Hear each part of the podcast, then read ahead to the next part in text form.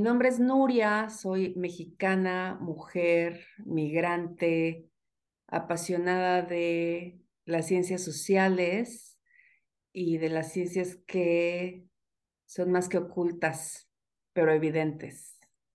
Y vivo en Canadá. En Etnografía Estudio hacemos la bitácora antropológica. Mi nombre es Aid Vázquez, sociólogo utópico, utópico,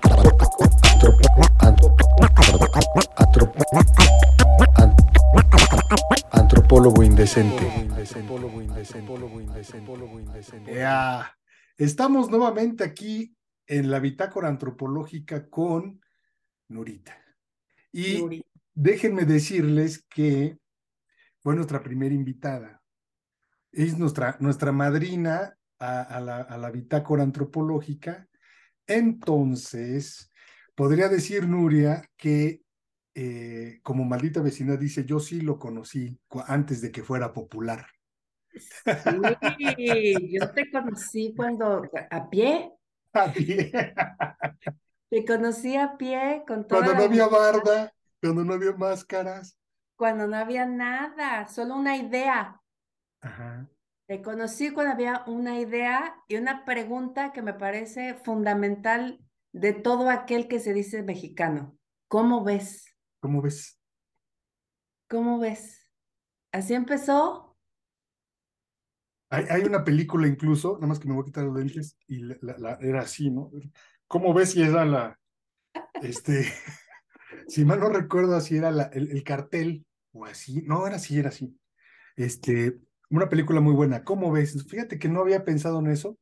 Había pensado en, en lo que me había delatado un poco en la, en la frontera, mi origen este, centro norteño, porque yo siempre he vivido de la raza para acá, hacia el norte. Entonces, de la raza hacia el norte ya es Centroamérica, digo es Norteamérica, de la raza para allá es Centroamérica. Entonces, siempre he sido norteño, y este, pero no con acento tan fronterizo, digamos. Y entonces, en una conversación, pues no, como que no sabían de dónde era, pero de repente se me salía un cámara, entonces, ah, eres chilango. no, que yo, cámara, uy, ya, póngale, ¿no? Pero el cómo ves si es más, más nacional, no es tan... Es más nacional y es, es, es una pregunta fundamental para la validación social. Y fíjate que todavía hay una mañerona que puede decir, ¿y cómo la ves? ¿Y cómo la ves? Pero me parece que el cómo la ves es más retador, ¿no? Es como un ultimátum te digo, me dices algo, te contesto, ahí te va mi réplica, ¿cómo la ves? ¿Y cómo la ves? ¿Y cómo la ves desde ahí? Era... ¿Cómo, la ves desde ahí? Como la béisbol, ¿no? ¿No?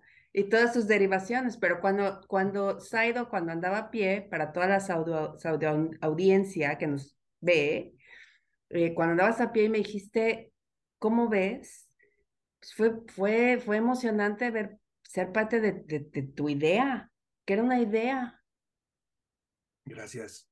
Fíjense que es un, un reto, no lo digo con otro afán más que de hablar con la verdad, esto es un reto hablar con Nuria porque, este, pues, le gira bien cabrón la ardilla, entonces de repente estar como al nivel de la locura de Nuria, está muy cabrón. Entonces, de repente, si ven que me quedo así, es porque estoy como tratando de, de que me caiga el 20 y poder agarrarle, agarrarle el patín. Nuria. Ya no sé si se van a quedar, van a decir. no, claro. ayuda. Va a ser una plática muy simpática, como fue la primera que tuvimos. Fue de los primeros éxitos de la bitácora antropológica. Pero, Nuria, platícanos hoy. Ya nos dijiste que eres mexicana y estás en Canadá. Y creo que nos vas a cotorrear algo, vamos a platicar algo. Vamos a cotorrearlo en el sentido, vamos a hablar seriamente sobre la migración, pero siempre con su eh, permeado pues por, por, el, por el cotorreo, ¿no? Por, un por el cotorreo, por el cotorreo, porque mira, yo pues agradezco el espacio, sobre todo porque, porque sé que, mira, es, este, esta inquietud viene, uno, de que soy migrante, tengo la experiencia de ser migrante, y dos, eh, que estoy notando en, en, en masa cómo, cómo la banda está llegando a Canadá, ¿no? Y, la migración siempre ha obedecido mucho y ha sido motivada mucho por persecuciones, por miedos, por incertidumbres y al final por este impulso humano natural de quedarse, quedar en la vida, ¿no? Entonces, si no hay las condiciones en mi, en mi lugar de origen, pues me voy, ¿no? Es un, es un impulso natural. Sin embargo, lo que y actualmente em, colaboro para una em, organización en Canadá que, que, da variedad de, por 50 años ha llevado servicios variados a, migrantes, ¿no? Em, pero mi, mi, principal, pues, pues, preocupación es que estoy viendo este, em, este oleaje de, de migrantes Muchos de nosotros hemos llegado acá acompañados de la locura, como bien dices, ¿no? Pues, ¿sabes qué? Es algo que siempre he querido hacer, lo hago, me aviento. Otros porque sí, verdaderamente ha sido una, una manera de vivir, de encontrar una, un, un modus operandi en la vida. Pero mi preocupación radica en aquellos que están llegando y, y sus, sus Em, sus argumentos para estar no solamente están basados en la ilegalidad, porque lo, lo sabemos, ¿no? Em, pero en grandes mentiras. Y, y, y, la razón por la que me parece preocupante, uno es porque hay una gran exposición, ¿no? Se exponen de una manera, su integridad física la exponen de una, en, unos, en unos modos de verdad salvajes y preocupantes.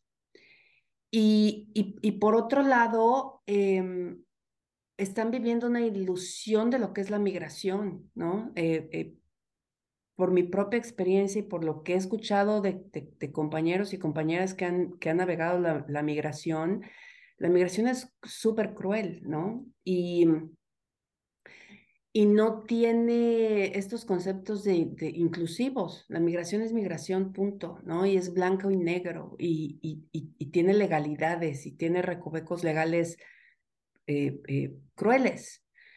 Eh, y desde ese lugar siento que, que muchos migrantes viven la fantasía, pues lo tenemos que decir aunque no me encante, del sueño americano que se ha expandido a Canadá ¿no? Un sueño americano fantasioso, nebuloso, eh, y que en un 95% te puedo decir que no es real. O sea, nunca hay una, no se disfruta migrar. No. El sentimiento de migrar no es placentero. No, es, es, es blanco y negro, es, y tú vas a escuchar mucho, mucho, ¿no? Mucha gente diciendo, me fui eh, para dar una mejor calidad de vida a mis hijos. Ya de entrada, ya le estás poniendo al pobre chavito una, ¿no? Una lápida en la espalda, ¿no? Sí, porque estamos hablando de, de un tipo de migración, no, este, digamos, más Mm, no, no, no tan, tan salvaje, digamos, como, como, los, como los mojados hacia Estados Unidos o como los centroamericanos que atraviesan México, ¿no? Digamos, la de ustedes o, buena parte de la migración que llega a Canadá, pues llega en avioncito, este, no sufre de este rollo de los coyotes, es una migración más eh, cómoda, digamos, más moderna. Parecería una migración, vamos a ponerle una migración fresa por, por lo que se oye en el, en el, por cómo está etiquetado el país, ¿no? El, Canadá está etiquetado como un país buena onda. Buena onda, así es, o sea, no, no hay racismo. La buena onda, ¿no? Eso es lo que se ve. Por eso tengo que es, que es este espejismo, ¿no? Y hay, aquí es donde quiero empezar a hacer las distinciones. Tú llegas a Estados Unidos y lamento la generalidad y voy a tener que caer en generalismos, ¿no? Pero sí hay un ambiente. Tú vas a Estados Unidos, ¿no? No importa por qué frontera entres, no te mienten. O sea, sí te señalan con el dedo aquel que es migrante y te dice, soy racista y te voy a, a discriminar y te voy a hacer la, la vida imposible porque yo llegué primero y yo me lo gané, ¿no? Pero no hay una mentira en el sistema no te mienten, ¿no? O sea, es pues sí somos racistas, hijo, y te la voy a poner complicada y te voy a perseguir, y etcétera. Sabes dónde estás parado. Cuando tú llegas a Canadá, es tanto este, este esta imagen del buena onda. Este mito. Este mito que no te la esperas.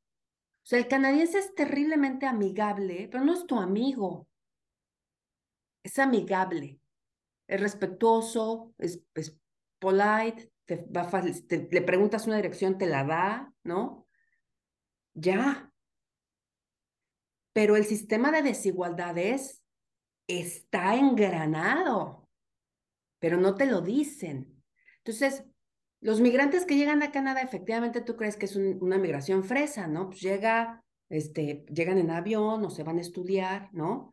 Y ya cuando te metes en el, en el, ¿no? En las, en las entrañas, pues ves todas estas variantes y estas, esta diversificación de la migración que tiene Canadá, ¿no? Tienes el migrante que, que es el que se casa con un canadiense, que ahí te, te encuentras también unas, unas eh, eh, historias de terror, Saido, porque han habido muchos eh, sponsors que se casan con mujeres u hombres, de, particularmente mujeres de otros países, se las traen para prostituirlas o, ponerlas al tráfico de drogas. Hay una, y, y es tan fuerte esa, esa, esa línea que el gobierno de Canadá abrió una posibilidad migratoria que se llama por abuso del sponsor, donde, bueno, pues llegaste aquí con tus hijos o sola o como sea, un abuso, puedes aplicar a tu residencia por esta vía, ¿no? Y, tienes apoyo psicológico, etcétera. Otra vía es, como fue mi caso, llegué a estudiar y, trabajé, etcétera, y pude aplicar a la residencia, a la, residencia permanente, ¿no? Lo cual tiene otros recovecos de, de desigualdades, ¿no? Que hablaré más adelante. Y tienes otra vía que es eh, si eres un trabajador calificado de la industria de la construcción, ¿no? Que tiene otra, otro recoveco. Si eres una persona que ha estado en, en, en, en, la enfermería o en cualquier tema de la salud, ese es otro recoveco, ¿no? Pero en todos los que te estoy diciendo hay un tema de desigualdades, ¿no? Hay otro que, por ejemplo, es el más desigual de todos, es aquel trabajador de la agricultura, es, y este modelo migratorio fue, fue diseñado principalmente para los mexicanos y los em, guatemaltecos que vienen a trabajar en la agricultura. Y hay, hay, hay banda que ha venido, se ha ido por 20 años y jamás se les va a dar el derecho de aplicar a una residencia permanente. Entonces, cuando ya te empiezas a meter a este tema de desigualdades, ya es cuando te das cuenta que, es, que esto es una fantasía. Porque vivir, vivir la migración en este país es más fuerte, porque hay una desilusión de, la, de, este, de este significante de la migración en Canadá de, pues no qué buena onda, no que son, no, que son bien alivianados, ¿no? Por un lado, y por otro lado, que, que, que también es, es complicado verlo con ojos de justicia, ¿no? Em, hay mucha banda que llega, dependiendo de sus lugares de origen, para no poner etiquetas, acostumbrados a hacer sociedades adolescentes eh, donde el subsidio prevalece, ¿no? Entonces hay mucha banda que llega y dice, quiero vivir en la ilegalidad disfrutando los, los beneficios de la infraestructura del primer mundo. Y es, ¿cómo le encuentras la cuadratura al círculo ahí, no? Digamos, a este choque como cultural, ¿no?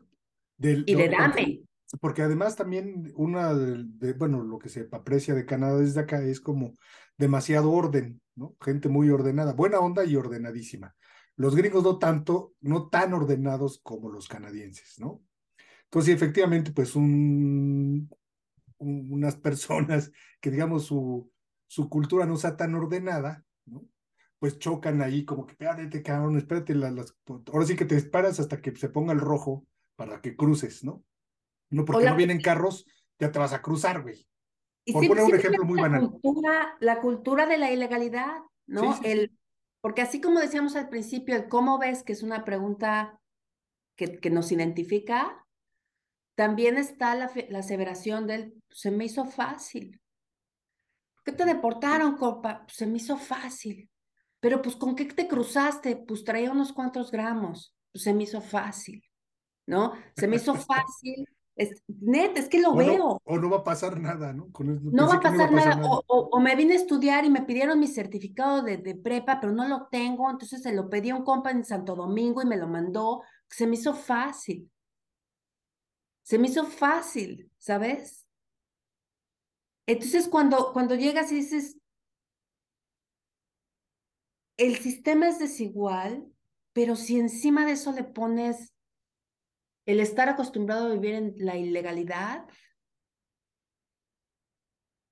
los, lo- lo- los problemas psicológicos, emocionales, físicos que, va a enfrentar ese individuo van a ser devastadores. Pero es que es, que es, el capitalismo, ¿no? No, sin, sin ser así como un discurso como de terror sobre el capitalismo, poner el capitalismo como el, el único mal del mundo. Yo te escucho y pues efectivamente funciona eso porque es capital, ¿no? Funciona la desigualdad, funciona que unos tienen que trabajar en la agricultura y otros gozar. Unos es, más bien no es una ilusión, sino que tendríamos que, tendrían que entender que están llegando a un lugar donde funcionan las cosas así porque el sistema se llama capital, ¿no?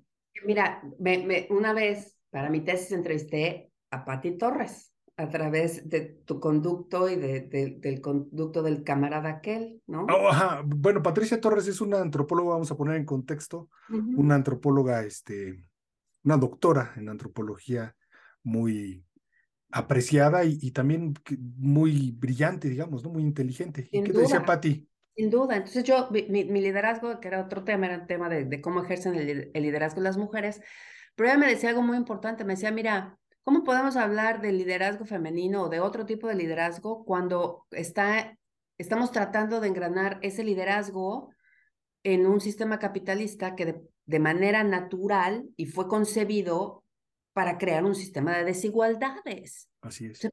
Pues sí, ¿no?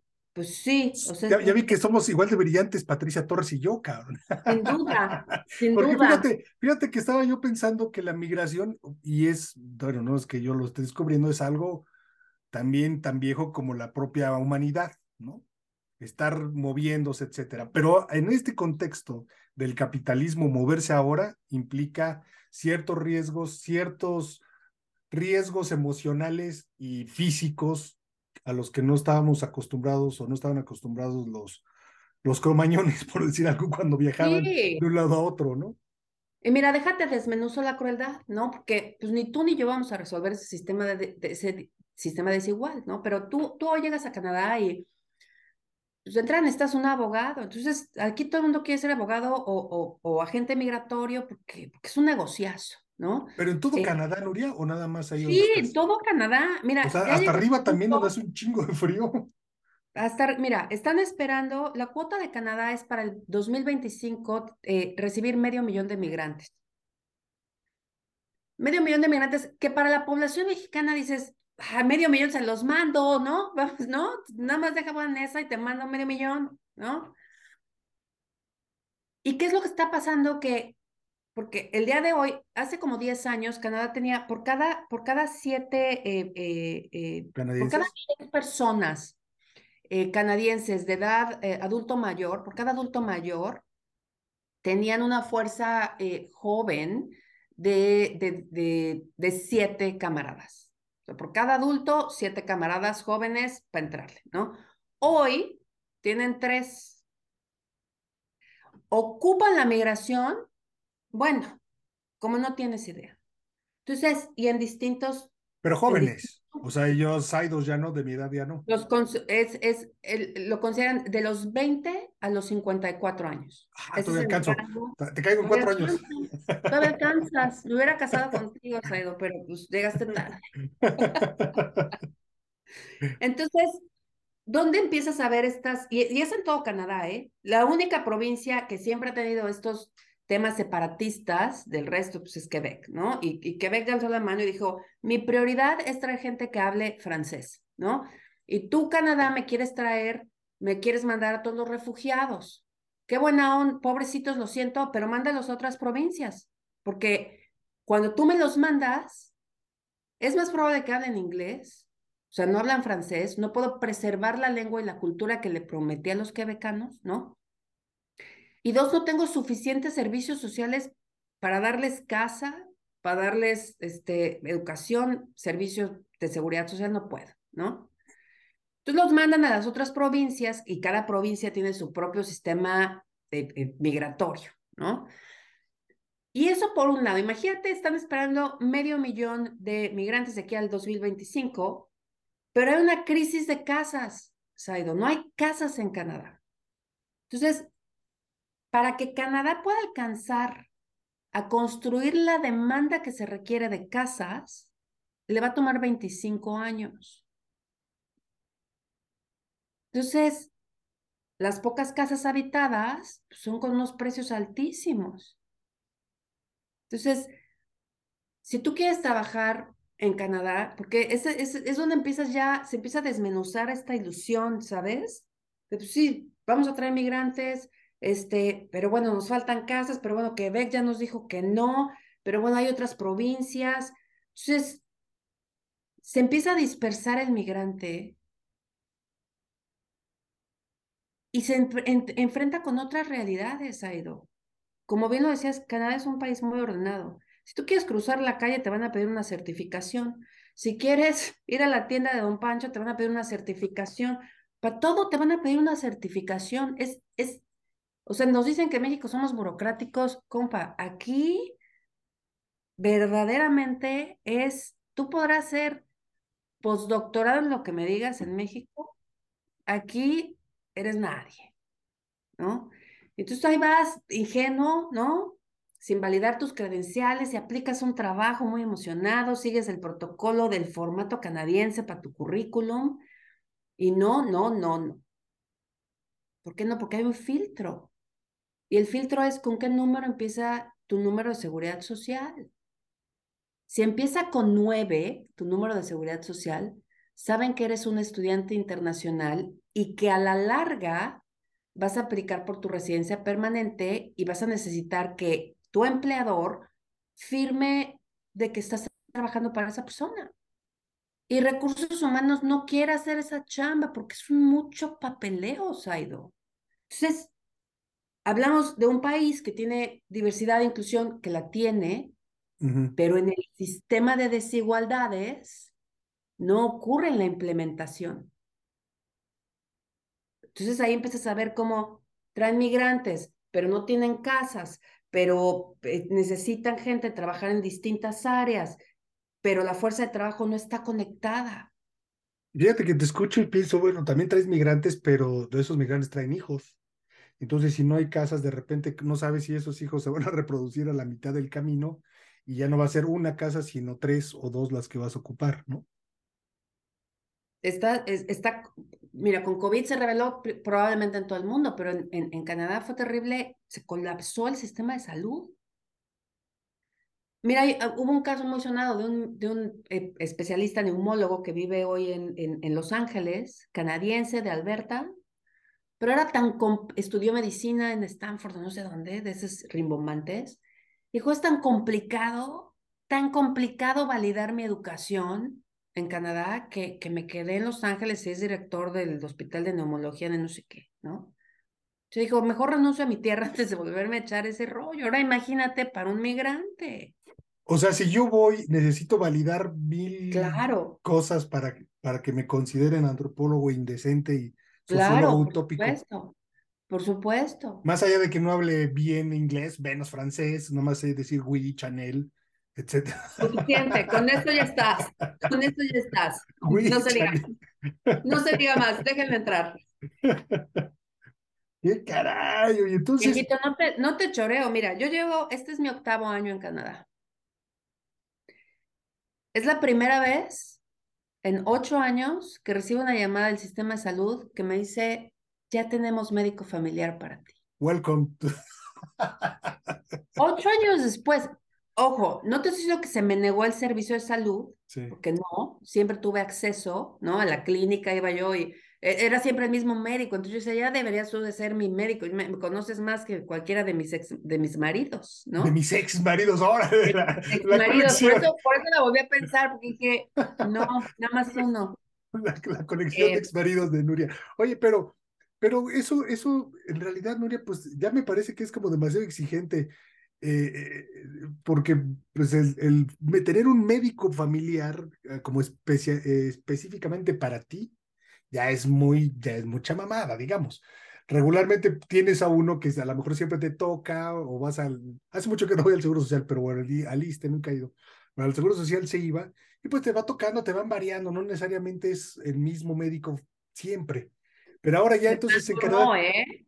¿Mande? Se transformó, se transformó. O sea, acuérdate en México cuando eras chavito.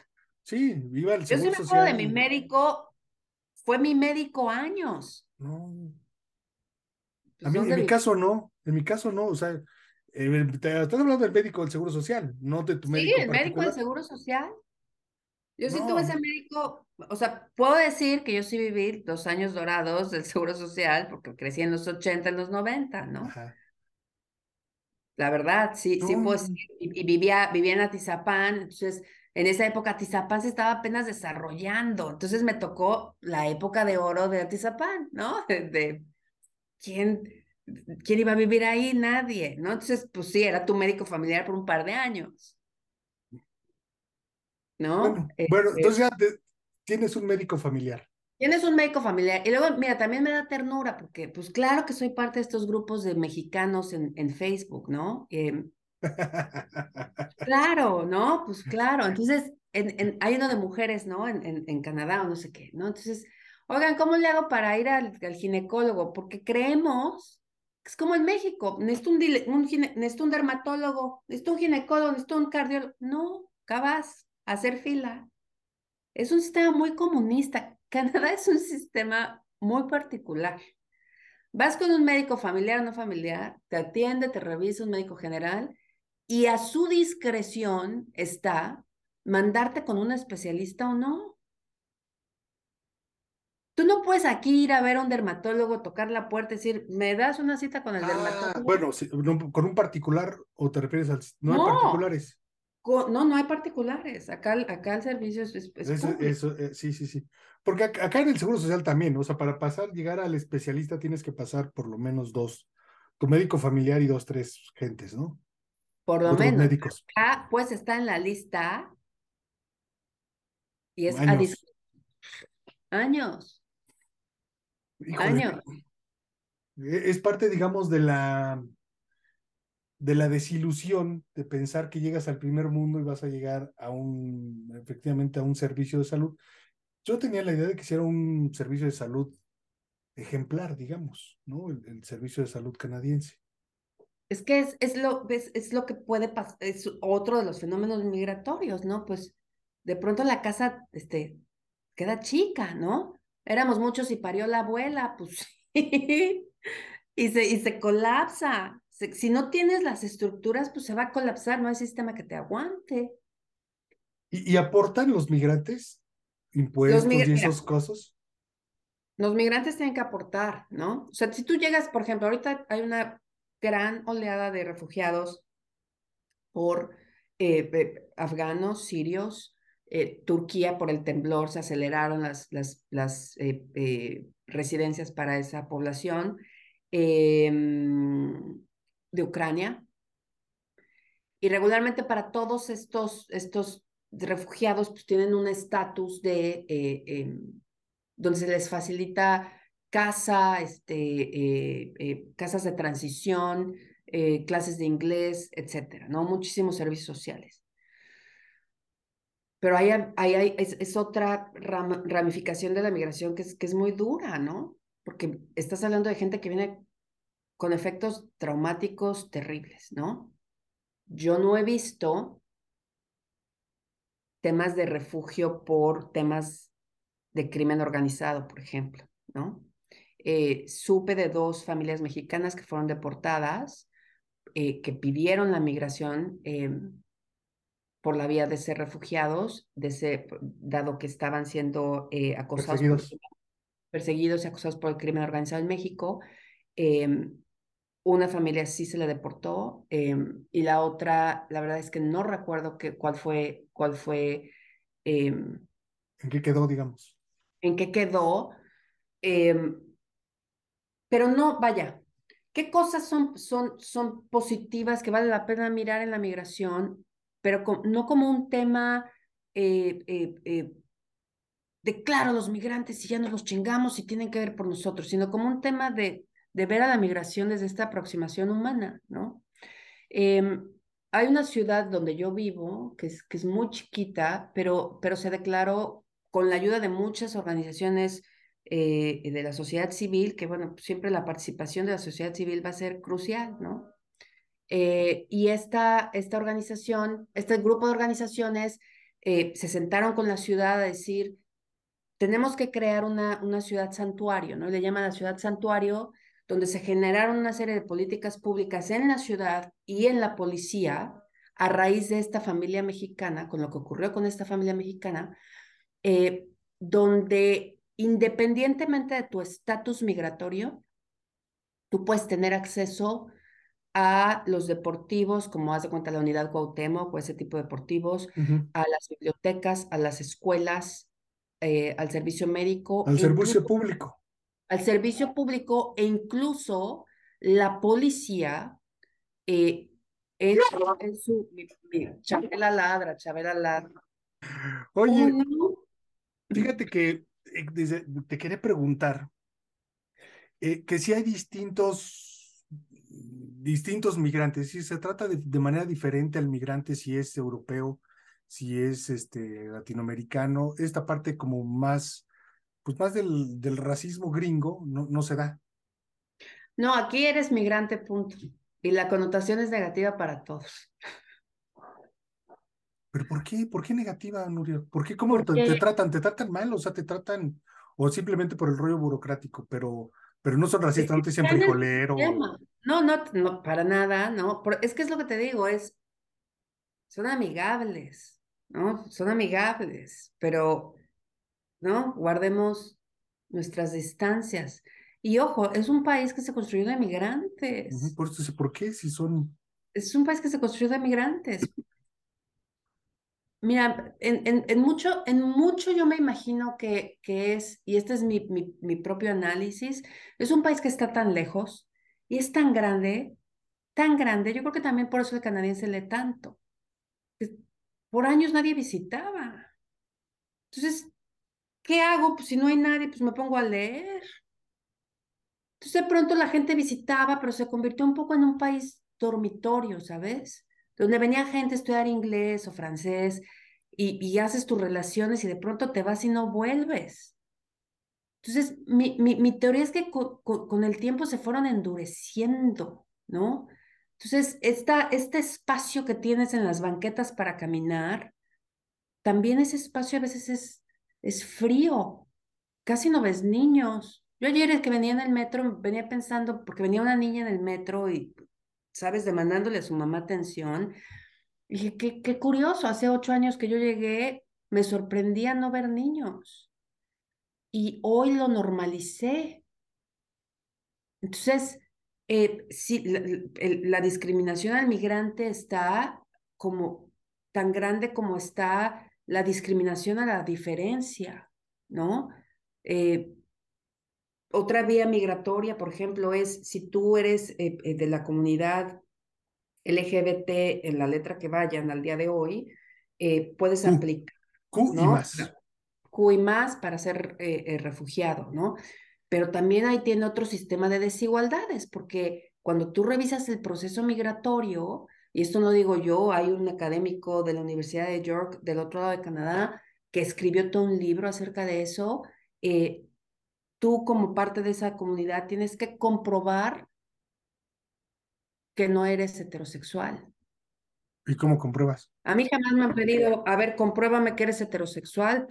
Pues, ¿cómo? Pues sí. O sea, te lo puedo comprobar, pero, pero pues, de a cómo, ¿no? De a cómo, ¿no? Eh, pero, pero, ¿sabes? Estás... Pues me quedé pensando yo, ¿qué van a ver? me van a revisar a ver qué tal. mira, muy, muy interesante, porque en este estudio, lo que, porque de hecho hay un documental de este rollo, eh, hay, hay, un, hay un país, porque de, de, nuevo no quiero este, ¿no? etiquetar, pero hay un país en Sudamérica de, que hablan, eh, son, hablan inglés y está, es mundialmente conocido por las atrocidades y homicidios contra la comunidad LGBT. Y a esos se les autoriza su refugio. Pero a otros que vienen de otros países de, Latinoamérica, donde ha habido grandes eh, em, o, o, lamentablemente han sido etiquetados y, y han sufrido las consecuencias del crimen organizado, a esos se las niegan. Pero no te estoy diciendo que se las niegan en seis meses. Hay gente que ha estado aquí refugiada por siete años. Ay, cabrón. Siete años que no puede salir de la ciudad en la que vives o de la entidad en la que vives, porque estás esperando y solo puedes trabajar ahí porque tu estatus es de, refugiado. Entonces, imagínate después de siete años que te dicen, no, pues fíjate que ya no, te vas de regreso. Cuando ya no eres de aquí ni de allá, o sea, es, y estos son los espejismos que te digo, la banda, la banda no ve, ¿no? Tú, tú cuando llegas aquí confrontas todo tu, todo tu tú, toda tu identidad e, e individual, todos tus significantes acerca de ti se, se colapsan. Es lo, lo, de, lo que yo quisiera como lo que te preguntaba más bien hace rato, ¿no? Que no es fácil migrar. Creo que esa es la parte más difícil, ¿no? Todo este colapso emocional y significante, ¿no? Es, es, es, es atroz, es, es una, mira, yo llegué aquí con una... Y, y, me imagino que efectiva, efectivamente te, te, vas caminando por las calles, me, me, me, gustó mucho esta imagen, y ves las banquetas amplias y dices, estoy, estoy, ¿quién me, quién me abraza aquí, cabrón? ¿no? ¿Quién me abraza? ¿Y quién, quién, de verdad soy la única viviendo esta realidad? ¿Quién me dice carnal aquí, no? Tener un espacio tan, tan bonito, pero a la vez tan vacío, cabrón tan vacío, o sea, tan, tan desolado. Vives la desolación. Como, o sea, y frío, cabrón, además, ¿no? Como una desolación helada. El frío, el frío está en tus huesos, el frío está en el ambiente, ahí está, ¿no? Esa es la realidad. Eh, y, y, mucha banda viene escapando de, por la realidad que conozco, ¿no? Es que en México está muy cabrón. Aquí vienes acá, o sea, yo no digo que no lo hagan, vengan, pero, pero, pero venir con... Ilusión, o con una falsa ilusión, no. Una falsa ilusión porque, porque no es real, hijo. O sea, y te voy a decir algo, el canadiense trabaja y trabaja. O sea, sí, no se va a hacer pendejo al, al, café, me voy a echar un café. No, o sea, nadie cuando está trabajando, está trabajando. ¿No? Y, y eso, pues es un choque cultural. No, de que tengo tiempo de hacer la bitácora, ahorita vengo. Tengo tiempo de hacer la bitácora, ahorita nos vemos, ¿no? Este, tengo, que, tengo que educar a la banda. tengo una misión personal de educar a la banda, ¿no? Eh, es, es, o sea, sí te, te, te, colapsa y, y, yo lo que sí diría, porque también veo estas historias de nuevo en, en Facebook, ¿no? Con la banda diciendo, ay, es que este, eh, eh, eh, es que acá no se puede hacer esto, no se puede hacer lo otro, este, y, y, con esta añoranza de México. Del desmadre. Es lo que te iba a preguntar, ¿no será que se quejan porque hay, les, les falta el desmadre, Nuria? No, Mira, eso por un lado, eso, eso por un lado, porque somos una sociedad mexicana adolescente acostumbrada, como te decía en un principio, al subsidio, a que me den, a que al desorden, digamos, ¿no? Al, no va a pasar, Mira, yo me acuerdo, yo me, yo me, acuerdo perfecto que tuve una, una vez entrevisté a una, a una directora del INEGI hace muchos años y ella me decía, pues si la patria quiere hijos, que pague por ellos. Em, y, y, vaya, pues si venimos de esa cultura, ¿no? De, de pues si, si quieres, dame, ¿no? Pues acá nadie te invitó a venir.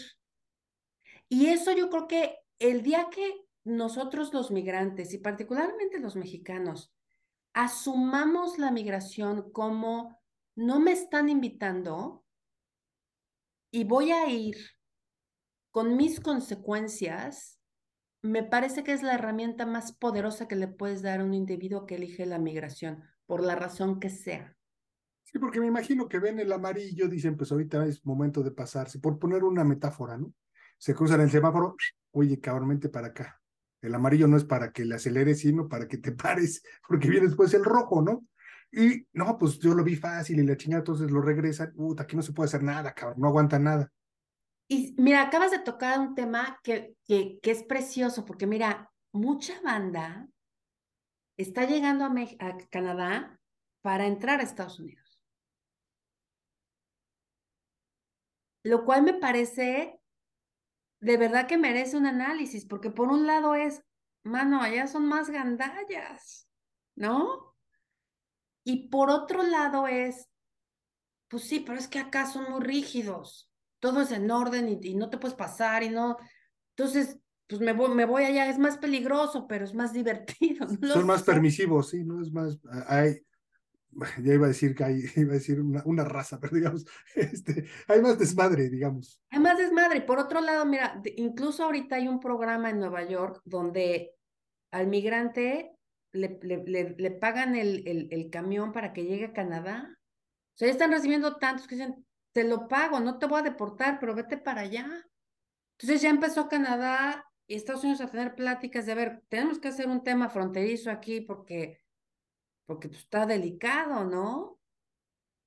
Entonces, ellos sin considerar pues la banda que se puede, ¿no? Morir en el intento y que, que, la deportación, pues, ¿no? Llévate el cuerpo y es una lana, la familia no lo tiene, y ahí ves las campañas de, ¿no? De go, eh, una lana para traerme el cuerpo, o sea, es, es todas estas, estas connotaciones que tiene la migración, que repito, necesitas estar un poco loco para ser migrante.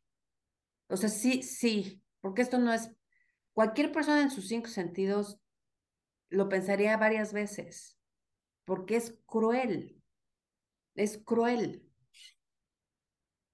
No, sin duda, sin duda, no, no, no es, digamos, no vas de vacaciones, ¿no? No, no claro, no, no vas de vacaciones. Si es, ¿no? si, es una cosa, digamos, no lo haces por, por, lo haces por necesidad, no tanto por gusto. Y, y si lo haces por gusto, como fue mi caso, porque yo sí lo hice porque yo quería, yo quería. Y aún queriendo, hay cosas que sacrificas. Fue, ¿de qué me están hablando? Y fue entender, uno, que nadie me invitó a venir. Y dos, que cuando te vas, te vas. Un migrante no puede vivir en la ambigüedad. No puedes vivir añorando tu pasado, porque al final hoy México, pues sí lo tengo en la piel. O sea, yo veo mi bandera, veo, ¿no? Ahora que fue el Mundial, que son los mejores momentos para celebrar el, el espíritu nacionalista. no tanto porque perdemos de la chingada. Pero te voy a decir, yo sé, pero te voy a decir, estamos aquí, para la banda que no conoce, yo estoy en mi segunda vuelta mi segundo matrimonio, ¿no? Y, y, y, y, es, y mi esposo es, es canadiense, blanco como Blancanieves, ¿no? El segundo aire, se dice, pues. Mi el segundo aire, el segundo aire para él, para mí voy en el primero, ¿no? Él es, él es blanco canadiense y ha tenido que entender y ha vivido cómo cómo es que yo vivo la discriminación y, y, la marginalidad. Y también siendo blanca, Nuria, pues, o sea, no eres... Es que acá yo no soy blanca. No eres de mi color, imagínate yo. Es que acá no soy blanca. Sí, sí, sí, pues, pero, o sea, yo lo, lo viviría más. Yo me parezco es casi. de las ilusiones. Me pa parezco árabe, cabrón. lo del mundial y ahorita okay, volvemos okay. con el color. Entonces, está acá este, mi esposo, mi, mi, mi hijastro, este, todos estamos viendo, Camila y yo, mi hija mayor y yo, prendidas, ¿no? Llorando, Luciana aventando un cojín, nuestros pinchos choa, ya sabes, ¿no? Y el cielito querido. Pero cuando estaban cantando el himno y cuando vimos la bandera, las tres estábamos de pie y quebradas. Y mi esposo se me quedó viendo porque dice, yo no me pongo así con la hoja de maple, en buena onda. A mí eso no me da, ¿no? No me da.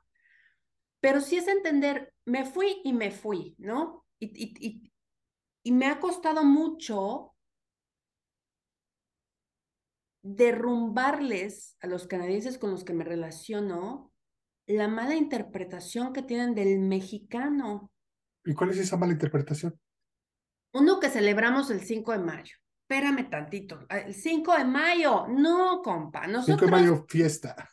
Claro, que es una, una estrategia mercadológica gringa, ¿no? 5 de mayo, no, ve la película, es la batalla de Puebla, fue un pedo en Puebla. Celebramos tener día de asueto, pero mi celebración es la independencia, hijo, ¿no? A mí háblame de la independencia, ¿no? Yo no, a mí 5 de mayo, ¿no?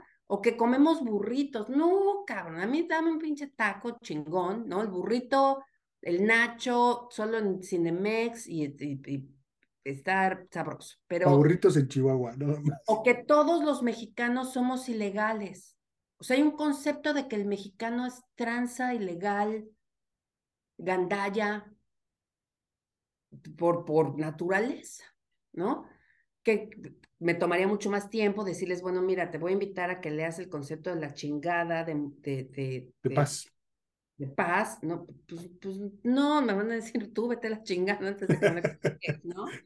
Em, pero, pero me ha, costado mucho desde, eh, desmitificar eso, ¿no? Entonces, eh, lo que te decía de, del tema de cómo vivo yo la marginalidad, porque en este país yo no soy blanca. Entonces, cuando yo voy a donde vaya, el hecho de que no soy güerita, acá blanco eres güerito, punto. Si no eres güerito de ojos claros, no eres blanco, ¿no? Como definen el caucásico, es, así, ¿no? Ojos claros, pelo amarillo, ¿no? Yo no soy blanca. Entonces, pertenezco a la categoría del no blanco, eh, latinoamericana y encima judía, ¿no? Entonces, las preguntas es, ¿eres de Medio Oriente, pero de dónde? Eh, pues de judía. Entonces, todas estas otras etiquetas, ¿no? Que mi esposo no había notado, porque él pues, se dejó llevar, dijo, Salma Hayek se hizo realidad en mi casa, ¿no? Ay, sí, ¿no? Em, pero un día, un día fuimos a un restaurante, él llega con, con cuál blanco es, con sus dos hijos cuál blancos son, yo llego con mis otras dos mezcladas judías, libanesas, católicas, y la gente nos miraba, ¿no? La gente nos miraba y él ni en cuenta. Le dije, ¿ya viste cómo nos mira la gente? Y por primera vez lo notó. Le dije, la gente está tratando de entender si soy la nana de tus hijos, si cómo es que nos casamos, de quién son los hijos. Y él no lo había vivido porque el ser blanco es igual a estar en un sistema de privilegios, donde no eres visto, sino que eres presumido. Y digamos, juegas de local, ¿no? Y es como si aquí en México tú juegas de local y él luego, luego sería el otro. El otro. Y, y, en México hay, otro, eh, hay otro, otro fenómeno interesante, ¿no? Que si eres güerito, ¿no? Y tienes un apellido diferente, entonces perteneces a otra clase social, ¿no? A lo mejor Nel, pero así, así son las etiquetas, ¿no? Nel, dices. Nel, pero así son las etiquetas. Pero acá, o sea, es, es vivir estas, o sea, darte cuenta que la migración, repito, es cruel, que se da en un sistema que es muy desigual, como es el sistema capitalista, pues sí. Digamos que las desigualdades en México tienen que ver a lo mejor con tu color de piel y tu apellido, ¿no? Con, con tu clase social. Ese es el tema, de, el, tema de la desigualdad. Y con tu género. Con tu género. No pueden enojar, ¿no? Además, con tu género, ¿no? Y entonces ser migrante implica efectivamente el género, porque debe de vivirlo de manera distinta a una mujer, a un hombre, a un, decíamos hace rato, a uno de la comunidad, ¿no? A tu edad también tiene otra, otra cosa que ver ahí, ¿no? Este, digamos, todas estas clasificaciones, todos estos esquemas para clasificar a las personas, este, se me fue el nombre de la palabra, pues, pero como de cosificarnos a la hora de ponernos en, en otro sitio, en otro sitio que no es el nuestro, se subrayan, ¿no? Se ponen como con amarillo, se marcan y entonces, ah, tú eres mujer. Acá eras mujer, pero acá eres mujer, pero con amarillo. Ah, acá eres este, judía con amarillo, cabrón, ¿no? Acá en lugar de irnos con nuestras interseccionalidades, de que todas esas esos aspectos son categorías eh, que, que, están relacionadas con, con mi descripción, que influyen, pero no definen mi identidad. Claro. Entonces, eso es lo que se colapsa cuando llegas aquí. Se colapsa y, y te colapsas. Entonces, ¿Y ahora qué? Y, y, y, la distancia se acrecenta entre tú y aquel en México. O sea, llega un momento que, que tu propia gente te ve como distante, porque sí, es como en un matrimonio, pues te vas, te vas. No es de que pues, luego vienes a cenar cuando quieras, no. Aquí no es hotel, cabrón. Aquí no es hotel. Oye, pero sí, sí, que más bien sí te, como que te vas desvaneciendo, digamos, ¿no? Tu identidad se va desvaneciendo mientras más tiempo pase y efectivamente aquí a lo mejor la, banda de aquí de México pues ya te ve borrosa, cabrón. Te ve borrosa, nebulosa, eh, eh, no, hay, no, se viven las mismas realidades. Claro. Es que no sé, son, son realidades distintas. Los tiempos, me hiciste recordar el final del libro del antropólogo inocente, efectivamente, que dice, esto es como cuando uno, me imagino que así les pasa a los astronautas cuando llegan, vivieron cosas diferentes en tiempos diferentes a, lo que estuvieron en el espacio, digamos, cuando están en la Tierra, así cuando un antropólogo que anda en, en trabajo de campo regresa y es otro espacio, ¿no? Su gente no es su gente, digamos, es ajena. Y entonces eso es lo más cabrón que le puede pasar a la gente, ¿no, Nuria? Esta la palabra no existe, pero vamos a llamarle la ajeneidad. Es decir, cuando todo te resulta ajeno, tu, tu patria y el lugar donde estás, ¿no? Y entonces... Tienes que reconstruir. Reconstruir te cuesta muchísimo trabajo en un sistema que está hecho para que no te quedes ahí. Y que está, que está hecho para que no te quedes aquí y que está hecho para no mirarte. Entonces, la, la única Sí, está hecho para no mirar para que no te quedes ahí. Porque probablemente tú sabes otra, pero para mí la única manera en la que yo puedo comprobar mi existencia es a través de los ojos de los otros. ¿Y por qué voy a saber otra que soy Pacheco? ¿qué? Pues a lo mejor, es que a lo mejor hay otra, a lo mejor hay otra, ¿no? En un viaje astral. Para mí, para mí, es la, pues estoy si me miras. Claro, claro. Sí, sí, sí. Pero si este, si este sistema no te mira y de pronto volteas a tu patria y, y tampoco te miran, es que entonces te conviertes en el bastardo de la patria. Del, del universo, digamos, no, no, no hay, no, no, efectivamente, no, no eres ni de aquí ni de allá. Toma, toma importancia y significado esta palabra, esta frase, ¿no? Qué Mira, bonito, es, qué bonito platicar contigo, cabrón. O sea, de repente caen como muchos veintes y muchas preguntas. Porque mira, yo, vaya, y lo he dicho en muchos foros, porque me gusta hablar del tema y porque también hago catarsis, yo experimenté una depresión profundísima aquí, ¿no? Profundísima. Eh, porque pues todo, todo se cayó, todo el, todo el sueño, todo mi sueño del Polo Norte se desvaneció, ¿no? No una, muchas veces, muchísimas veces, ¿no? Y me acuerdo perfecto, vaya, tuve varias herramientas que me acompañaron para salir. Oye, pero, pero, además sostener a tus hijas, porque tus hijas también se, se, se, venían y tú tenías que agarrarlas o no. Claro. Y tu, hubo un momento donde tuvimos que hablar de mi depresión. Ya cuando el barco ya había, ya cuando el avión despegó, ya estábamos ya tranquilas, ¿no? a los tres años pues yo la senté y dije, ahora vamos a platicar de la depresión de su mamá, porque los hijos de los migrantes viven otro proceso. Mi hija mayor lo vivió de una manera y mi hija menor de otra manera. Y sus miradas valen la pena ser escuchadas, ¿no? Vamos, vamos, a, vamos a hablar los síntomas, porque esto sí nos ocurrió, ¿no?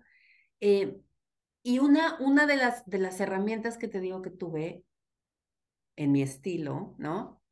Y que creo que fue la que, la que me invitó a vivir en el humor, a vivir la depresión, no desde el, a, vivir la depresión y, y, y, salir de ella no con el, pensamiento eh, cómico, mágico del positivismo tóxico, sino de, de, enfrentarme a la, a la, crudeza de la tristeza y del, del dejar ir, em, fue la película de Woody Allen. Me parece que se llama Llegó por accidente y hay un momento donde él está Woody Allen en Nueva York y, y, quiere que su amigo vaya con una mujer, ¿no? Entonces Woody Allen le dice, ¿sabes qué es, ¿sabes qué es la, la, la ventaja de ser migrante? Que nadie nos entiende. Y eso para mí fue maravilloso porque, porque reduce, resume muy bien nadie nos entiende, pero entonces no importa quién sea yo, me puedo reinventar. Sí, nadie sabe quién es Nuria. Nadie sabe quién es Nuria, entonces es que puedo crear el personaje y me dé mi regalada gana. Así es. Porque nadie me conoce. Qué chingón, sí, porque efectivamente, digamos, pensando en mí, pues ya saben quién es Aid, ¿no? Tú tienes tu propia idea de quién es Aid y todo el mundo tiene sus ideas de quién es Aid y espera algo de Said. Pero donde voy a un lugar donde no me, no me pelan, ¿no? Donde no, existo, pues me reinvento y soy un nuevo Said. Tienen a su madre, las ideas que tenían los demás. El anonimato tiene un, un arropo maravilloso. Y en ese anonimato, pues de pronto me, empecé a tomar clases de swing y, me iba a distintos lugares donde había una, clases de swing, ¿no? A, a, bailar con quién sé quién, ¿no? Y yo llegaba a bailar swing en mi locura, ¿no? Y, y, luego me metí a un club de lectura y luego me metí, este, llegué a una, porque acá tienen las fraternidades, ¿no? Entonces vi en internet que había una reunión de una fraternidad de mujeres, ¿no? Que eran graduadas de la universidad, no sé qué. Pues llegué a la reunión y estaba yo platicando con una jueza y me decía, ¿tú de qué fraternidad eres? yo, yo vengo de México, o sea, yo... Yo soy fraterna con todos. Platicando con la jueza, pero sabes, o sea, fue como, Sí, sí, sí, o sea, un rollo como ya de, de cinismo en buen sentido, en el buen sentido de, decir, en el buen sentido de sí, sí existo, ¿no? Y de, de validar tu existencia, decir, y no me voy a ir. ¿Cómo la ves desde ahí? ¿Cómo la ves? ¿Cómo la ves, cabrón? ¿Cómo le vamos a hacer? Fíjate que, sí, te escucho. Y, y, así es, ¿no? O sea, pues sí, no valido mis, yo poder trabajar en mi área me tomó cinco años. He, querido, y esto es un paréntesis, he querido saber cómo se llama una película de Woody Allen que vi hace mucho, mucho tiempo, donde él se ve borroso. Creo que me trabaja, a lo mejor estoy diciendo una pendejada y todo el mundo lo sabe, pero yo estoy descubriéndolo en este momento. Ha trabajado siempre el problema, bueno, su identidad, ¿no? Y este, es muy, era cagadísima la película porque cuando tú, cuando lo, la cámara lo ve a él, tú lo ves así. ¿No? Y, y entonces él, nadie lo pela, cabrón, en las calles. Y entonces, chale, ¿qué me está pasando, cabrón? ¿Por qué nadie me ve? Y ha sido un, como un terror personal, digamos, que de repente desaparezca para las personas, como una, como un, como mi peor pesadilla, cabrón, ¿no? Que la gente no me vea, que ya sea como insignificante para las personas. ¿No? Está muy cabrón eso de, de, de, de perderse, digamos, de, en, la en el mundo, que aunque no te, que no te reconozcan, ¿no? Que no te reconozcan. Que pierdas tu identidad. Fui a, fui a, en algún momento fui a México con mis hijas y llegamos al aeropuerto y, y, la banda nos estaba hablando en inglés. Y nosotros no habíamos abierto la boca, ¿no? Y yo, y había un compa, ¿no? ¿Quieres taxi? ¿Quieres taxi? ¿Quieres? ¿No? Y hablándome en inglés. Entonces ya, entonces volteo yo, no, cabrón, hablo español. Entonces ya se quedó así, porque pues una cosa es decir cabrón, otra cosa es decir quebrón, ¿no? Entonces agarró la onda que le estaba hablando a él y que pues yo era de allá, ¿no? Entonces, pero es, pero, pero pues sí, te, eh, repito, si te vas, te vas y, y tomas responsabilidad, tu responsabilidad como, como ente social de otra manera, en cómo participas de la vida social, ¿sabes? Em, yo vaya, siempre he sido activista, ¿no? Pero el hoy cómo participo de mi activismo es con mucha responsabilidad de, de, de sí, sí pago mis impuestos. Y sí, sí los voy a pagar. Y, y desde ese lugar empoderado me siento con los agentes que me tengo que sentar para hablar del cambio social. Oye, Nuria, te presentaste como migrante. ¿Algún día vas a dejar de ser migrante? Nunca, nunca. Y te voy a decir algo, eso me lo preguntó y lo, lo mencioné porque me lo, me lo preguntó una, una, una, chica de Argentina. Me dice, Nuria, es que ¿cuándo vamos a dejar de ser migrantes? Yo nunca. ¿Y sabes qué? qué? ¡Qué bueno! ¿Por qué? Porque no importa que tengan la ciudadanía, eres migrante, llegaste, llegaste, o sea, eres eres de afuera. Oye, ¿cuál es la diferencia? Es una pregunta inocente de antropólogo, de antropólogo inocente, no es porque ya sea este pendejo, sino simplemente se tiene que hacer. ¿Cuál es la diferencia entre haber migrado, por ejemplo, de, ay, se me fue el nombre, de tu municipio este, Atizapunk, a, a Toluca? A Metepec. A Metepec. Ese fue, es, migrar, o a la Ciudad de México. Es migrar, cuando yo, me, yo, cuando yo migré a, Metepec, Metepec era un puebletito. Y claro que fui tratada como fuereña. Me costó, yo, yo llegué a Metepec a trabajar. Pero no cuesta igual. Un, un poco, pues no, porque, eh, porque ahí hay un, un tema de, de, dinámica de poder. Yo llegué a Metepec a ser directora de comunicación, entonces ahí hay un tema de pues ya llegó la de la Ciudad de México, ¿no? A trabajar. Entonces es la jefa, ¿no? ¿Qué le hacemos? Eh, entonces hay una dinámica de poder. Y, y, me fui ganando a la banda, ya sabes, vamos por la barbacoa y, ¿no? Pues por la panza entra el amor.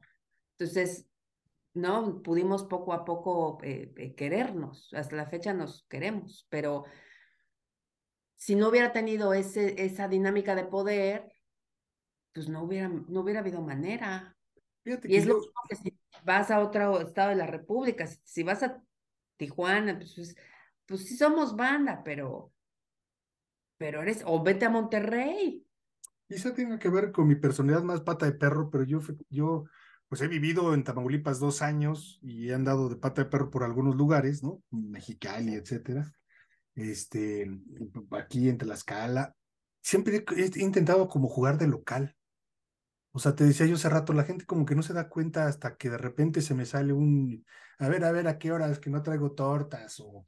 o Pero yo también yo creo que en tu caso, uno, porque te sale de manera natural y dos, o sea, te sale de manera natural querer saber del otro.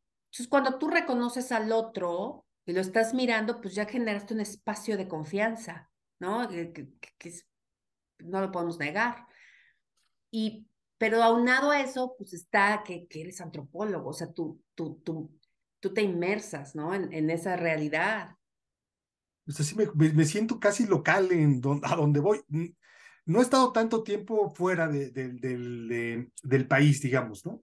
O sea, he estado días, cuatro días, cinco días fuera del país, pero siempre he intentado esa, este, como, pues no, yo soy de aquí, cabrón, igual que, que tú, pues, ¿no? en la actitud, en la, actitud, ¿no? la, actitud. Y, y, mira, yo me parece que yo también fui así y, y, cuando llegué a Canadá creo que era así, pero pues cuando el sistema de desigualdades pues te está madreando, que madreando, que madreando. No, sí debe ser diferente. Recordándote que, que no eres, llega un momento en que, bueno, pues no, no soy. Pues sí, efectivamente, digamos, a lo mejor yo en Canadá sí parecería de Oriente Medio, ¿no? Said, entonces, seguramente. Tranquilamente te dirían que si eres turco, o sea, de verdad, Que, mira, a mí eso fue algo que me dolía mucho, que no me, me, me decían todo menos mexicana. Nuria, se nos acaba el tiempo. ¿Cómo cerramos? ¿Cómo, cerramos? ¿Cómo, concluyes? Mira, yo concluyo con, con, sé que la migración no la vamos a parar, no la pararemos nunca, ¿no? Pero hagamos, y para toda la banda que va a emigrar, que sea, que, no sea migración de escape. Eh, porque aquellos migrantes que, que, lo hacen por escape de, de la comodidad, ¿no? Del, ah, es que quiero ganar más lana, o le quitan un lugar a aquel, aquel compa que sí, que sí está perseguido, que sí está eh, em, necesitando un lugar para vivir.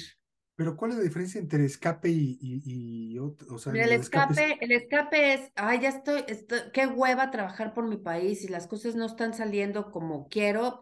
Así te lo dicen, ¿eh? Sin, sin concreción, ¿no? Sin, me voy por esto. Es, porque me he encontrado mucha banda aquí que me dice, ay, no es que ahí está muy cabrón, pues defíneme cabrón, ¿no? De, o sea, de todo esto, defínemelo, ¿no? no, pues me dije que me estaban, que me pegaron por, por, por mi género, entonces llegué aquí y voy a, voy a reclamar que me den, este, me asilo. Y dices, cabrón, pero eso no es cierto. Tú le estás quitando un lugar a, a la banda que, que realmente sí lo necesita. Organizado, ¿no? Sí. Entonces, venía la migración con los ojos abiertos. O sea, no es fácil, no es para todos. Salen cosas, es un nuevo génesis, es una reinvención individual, sí. Eh, y me pides que concluya algo que no se puede concluir.